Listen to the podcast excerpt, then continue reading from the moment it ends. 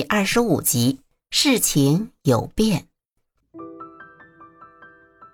沈世明见墨渊的态度已经很明显了，他也没有办法了。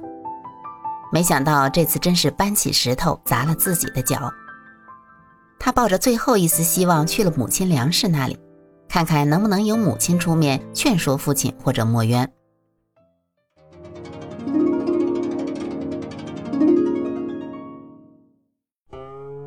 郁闷的到了梁氏的住处，梁氏见他这副模样，问他怎么回事儿。他把事情的经过一说，梁氏也数落他道：“哎呀呀，你让我说你什么好？有二王子这样的人选，为什么不早点说呢？放着自己的亲妹妹不嫁，为什么要便宜墨渊啊？况且这墨渊和我们也不是一条心，他就是嫁的再好，也不会感激你的。”沈世明心想：“哎呀，那个亲妹妹，人家二王子能看上眼吗？这墨渊嫁到王府，一旦得宠，即使对我们母子没有感激之情，但不会连父亲也不管吗？这父亲好了，沈家就好了，我也能和王府攀上亲了呀。也许许多事情就好办了呢。”可是这母亲怎么会看不透这一点呢？哎，沈世明思索再三，把心中的想法跟母亲说了。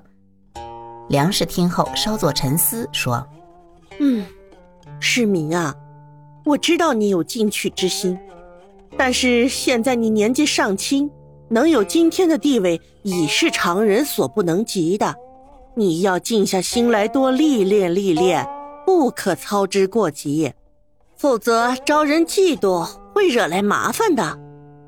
我的叔父，你叔老爷也在信中提了，他也是顶着很大的压力才把你提到今天的位置上，周围的人已经颇多非议了。他是希望你能在中书省再多历练上几年，毕竟打铁还需自身硬啊。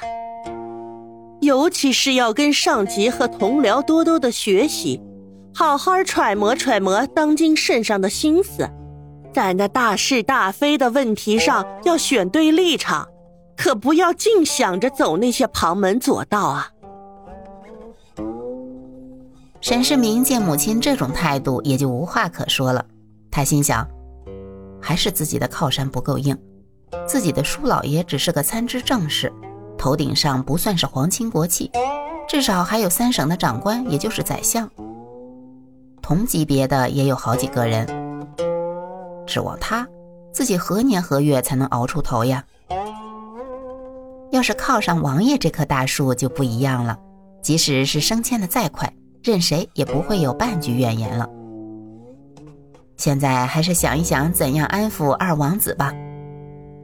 沈世明心事重重地离开了母亲的住处。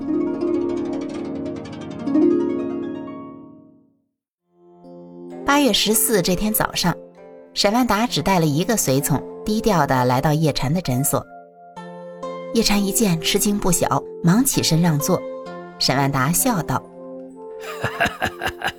叶禅，不必拘礼，我有点事儿想和你说说。”顺便也给我把把脉，看看我最近调理的怎么样。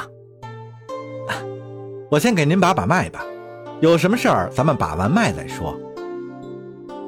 也好，反正也不急。叶禅给沈万达把了脉，诊视了一番，说：“沈大人调理的不错，身体大有好转，只要坚持下去，很快就会生龙活虎了。”哈哈哈哈哈哈！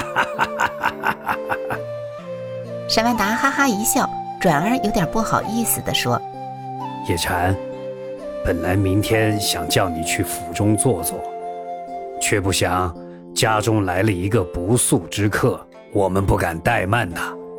而你对沈府来说也是贵客，如果你们两人同时到场，无论怠慢了哪一个，我沈某……”都是难以心安呐。我想，咱们将来都是一家人，也知道你为人豁达，不会计较，所以，想改日再请你去府中坐坐。沈大人真是折煞我了，这点小事儿你打发个人来告诉我一声就行，何苦亲自前来啊？哎，是我失信在先，自然要来道歉。沈大人言重了，就像你说的，一家人何时吃饭都可以，又何来失信之词啊？好，你不计较，我也不啰嗦。等那人一走，我们再一起。喝酒吃饭，叶禅点头道：“好，到时候您打发人来告诉我一声就行了。”沈万达答应了，又聊了几句闲话。沈万达离开了诊所。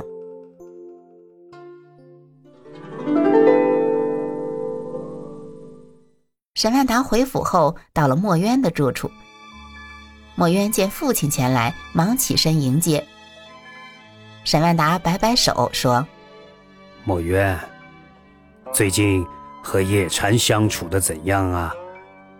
听你大娘说，你最近经常出府。我们相处的很好，出府也没别的事，就是想出去散散心。出府散心倒无妨，不过要当心安全。”以前在定州的时候，我也没少往外跑，这里可比定州安全多了。哈哈哈哈哈沈万达哈哈一笑说：“那里的人都知道你爹是护军，还有两个哥哥为你撑腰，哪个敢惹你？定州可比不得青州，这里复杂的很呐。”劳烦父亲挂怀了，我以后会注意的。您不用担心。沈万达点点头说：“嗯，还有件事，我想应该告诉你。明天叶禅不会来赴宴了。为什么？想必你大哥已经跟你说了，靖王的二王子看上你了，还要在家宴上当面提亲。我怕叶禅在场。”到时不免尴尬，所以让他改日再来。昨日大哥说过这事，我已经拒绝了。既然叶禅不来，那我也就不参加宴席了。虽说这事儿是你大哥擅作主张惹出的乱子，但还得我们一起来处理。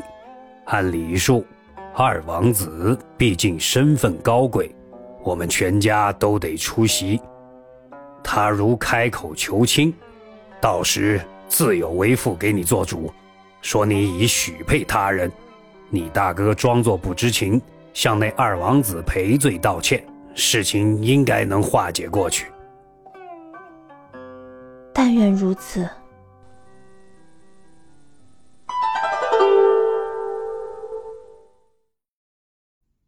月十五中秋节，沈府的家宴定在晚餐。到时可以一边把酒言欢，一边赏月。青州地方官们知道赵信来青州的消息后，争先恐后的送来拜帖。沈世民和赵信这两天一直辗转在各个酒席之间。白天没什么事儿，墨渊就想到百业街看看，给叶禅送点月饼、水果。他收拾了一番，和明禅一起出了门。因为那辆豪华的马车被沈世民和赵信用了，所以墨渊和明禅乘了府中一辆普通的马车出门。这倒也合墨渊的意，他这次不想太张扬了，所以直到他在诊所门口下了车，也没引起多少人的注意。出乎他意料的是，诊所竟然锁着门，挂着“大夫休息”的牌子，他有点不知所措。想了一下。他来到王大祥的茶馆因为离午时尚早，又是过节，茶馆内没几个人。他走到王大祥面前，问道：“王大哥，你好，今天叶禅没来坐诊吗？”王大祥正在查看茶馆的备料账簿，听见有人问话，抬头一看是沈府的三小姐，急忙从柜台里出来，把墨渊让到一张茶桌旁坐下，说。今儿个早上叶大夫还来过呢，哎，我俩还打招呼来着呀。他他不知道你要来吗？墨渊点点头。哎呦，怪不得呀！我就刚才呀，在外边给茶炉添水的时候，我就看见呀，有这么一男的走进叶大夫这诊所了。这人干什么的，我也不知道啊。我只听见呀，那人出来的时候跟叶大夫说了那么一句，他说呀：“呃，你一定要过来，莹莹和她娘啊都在家里忙活着呢，耽误不了你晚上吃团圆饭。”墨渊小姐，我可就听见这么一句啊。